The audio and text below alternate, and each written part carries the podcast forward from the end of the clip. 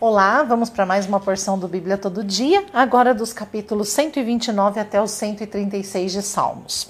Então, já no capítulo 129, é, esse salmo fala sobre a nação e os estados, dizendo que, por mais severa que seja a perseguição, nada pode destruir o povo de Israel, o povo de Deus. É, hoje conosco não é diferente, né? Nós sabemos que a Igreja de Deus tem sido perseguida aos longos dos séculos e cristãos fiéis muitas vezes enfrentam hostilidades e muitas até a nível pessoal. Mas esse salmo nos dá instruções que podemos seguir quando estivermos sofrendo por Cristo. A primeira delas é aceitar. Realmente coisas acontecerão já vemos que isso está descrito na Bíblia. Né? O mundo é perverso, os hebreus foram oprimidos pelo Egito, mas lá eles também se multiplicaram. O Egito tentou afogar os hebreus, mas o exército egípcio que foi afogado. Os assírios tentaram fazer com que eles passassem fome, mas o Senhor exterminou o exército assírio. Nabucodonosor, vocês vão lembrar, tentou queimar Sadraque, Mesaque e Abednego, né, mas o Senhor os livrou. E recentemente nós vamos nos lembrar de Hitler, que matou mais de 6 milhões de judeus, mas pouco tempo depois nasceu o Estado de Israel. A Igreja de Jesus Cristo passou por perseguições e ainda passará, mas devemos ter a perspectiva correta de que todo sofrimento por amor a Cristo terá uma vitória certa. Capítulo 130 Deus é o Todo-Poderoso e os israelitas estavam experimentando isso. Nesse salmo, eles deixam claro para nós: não importa quais são nossas necessidades, quando clamamos, Ele ouve e faz as mudanças necessárias. Ele traz da morte a vida, conforme diz o versículo 1 e 2, da culpa para o perdão, versículo 3 e 4, da escuridão para a luz, versículo 5 e 6, e da escravidão à liberdade, versículo 7 e 8. Capítulo 131. Se havia alguém em Israel com motivos de sobra para se orgulhar, esse alguém era Davi. Oitavo filho de um cidadão comum, Davi começou trabalhando como um pastor de ovelhas e se tornou o maior rei de Israel.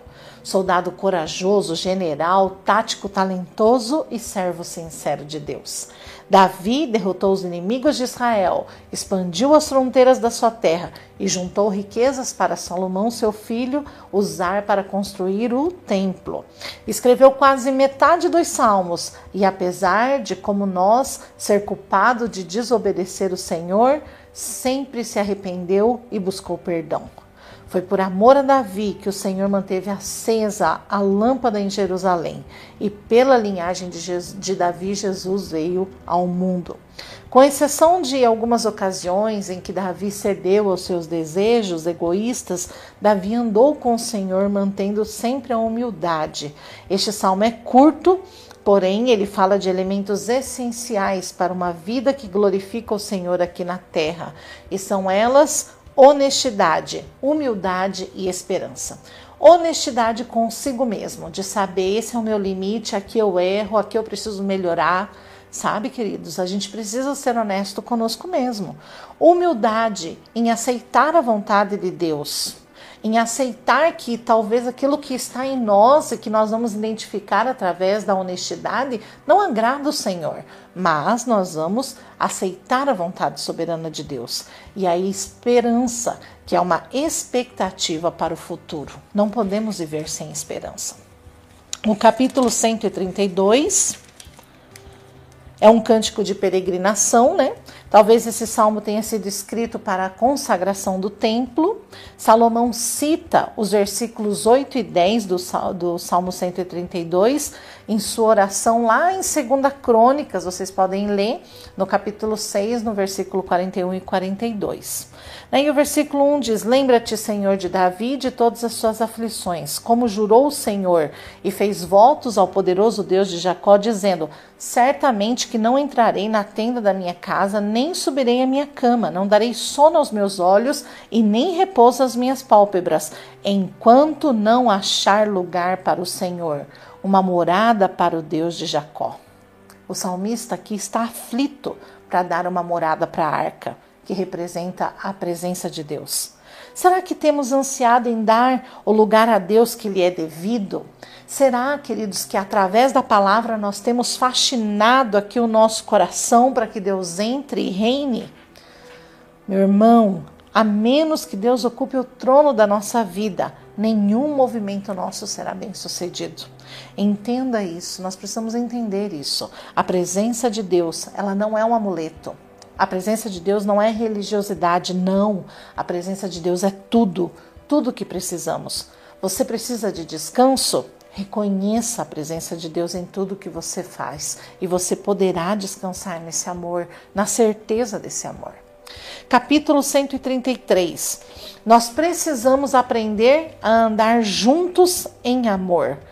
É, ó, quão bom e agradável é que os irmãos vivam em união, né? E isso é possível? Claro que sim. E eu não estou aqui falando de ausência de problemas, mas eu estou falando de maturidade para lidar com todos eles. Somos diferentes, mas somos filhos do mesmo Pai. Então temos características e natureza parecidas. Nascemos no mesmo Espírito, somos ungidos pelo óleo do Espírito, somos revigorados pelo Espírito. E continua dizendo que ali o Senhor ordena a bênção. Ali quer dizer de Sião a Jerusalém e também em todo lugar aonde há união do povo de Deus. O óleo e o orvalho vêm do alto. Nossos relacionamentos precisam ter Deus como sustentador. A gente precisa colocar o Senhor em todos os nossos relacionamentos, porque senão não tem sustentabilidade. Precisa ser a gente, o outro e Deus. Só assim nossos relacionamentos serão construtivos, serão benéficos. Pense sobre isso. Capítulo 134. Um capítulo super curto, porém muito profundo, né? Fala que Deus não dorme, Deus cuida de mim e de você. Um Deus que recebe adoração infindável. Um Deus maravilhoso.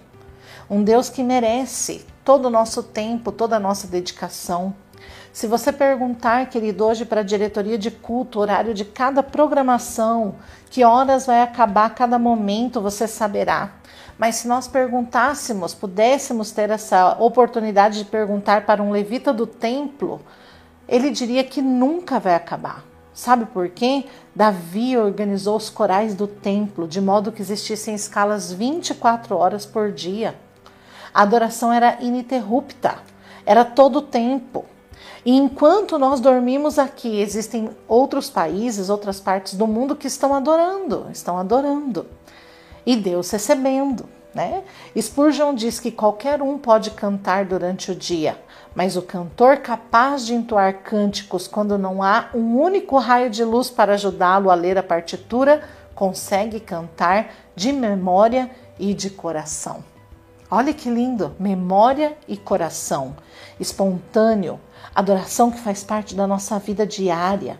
Cantar em momentos difíceis faz parte da adoração. Vocês lembram de Paulo e Silas? Eles cantavam e oravam na prisão. Vocês lembram de Jesus? Jesus cantou antes de sair do Getsemane para ir para o Calvário. São coisas importantes para a gente considerar. Muitas vezes os problemas nos calam, tiram de nós um cântico novo. Você pode entoar cânticos novos ao Senhor, você é capaz disso. Deixa brotar essa adoração, essa reverência, esse compromisso que você tem com o Senhor e você vai ver uma nova canção surgir nos teus lábios. Capítulo 135 é um chamado para a gente louvar, né? Por quê? Porque ele nos escolheu, segundo o versículo 4. Porque ele é soberano e faz o que tem vontade, segundo o, capítulo, o versículo 5. Ele é compassivo, nos defende. Os versículos 13 e 14 vão dizer isso.